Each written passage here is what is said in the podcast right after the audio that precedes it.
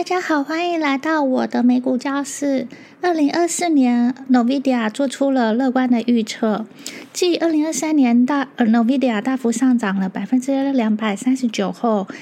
在一月的涨幅甚，今年一月，二零二四年一月的涨幅甚至更高，股价处于平底平底的五百零五点四八的获利区域，这是否意味着该股的好日子已经过去了呢？截至二零二三年十月二十九日第三季度的业绩显示，销售额增长百分之两百零六，达到一百八十一点二亿美元，超出分析师的预期。分析师预期是一百六十一点九亿美元，每股收益飙升百分之五百九十三至四点零二美元，远超过预期的三点三七美元。该公司将在二月二十一日召开第四季度的电财报会议。NVIDIA 预计一月截至一月这一段期间的销售额将达到两百亿美元，这较这这意味着较上年增长了百分之两百三十一，高于华尔街的预测。分析师预测销售额为一百七十九点六亿美元，华尔街预计二零二四年全年将增长百分之两百三十九，每股营收收益为十一点三二美元。根据 FactSet 的估计，到二零二五年，这个增长率将降。就是会降下来到百分之六十九，但是仍然意味着每股收益为百分之十九点一三。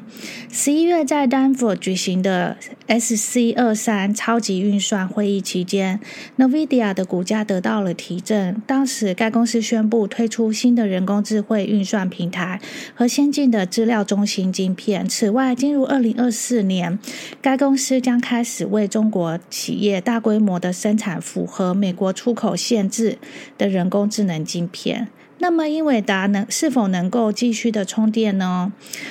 ？K Keyback 的分析师上周将 Nvidia 的股价从两百五上调至七百四，早些时候。奥本海默的分析师对 Nvidia 的股票跑赢大盘的评级，他的目标价是六百五十，因为他该公司利用占据主导地位的硬软体安装基础，领先人工智能的市场，因此看涨。此外，未来六个月大量的订单，就是他积累的大量的订单。以及预计第三季度推出新人工智慧，都是它股价成长的催化剂。除此之外，这家晶片它的综合评级都是九十九分。Nvidia 在无晶无晶圆半导体的列表中排名第二。然后呢，在顶级基金的顶级基金中呢，分别有很多的基金进行投放，比如说像 American Central Century For Focused Dynamic Growth Fund，还有 MFS Growth Fund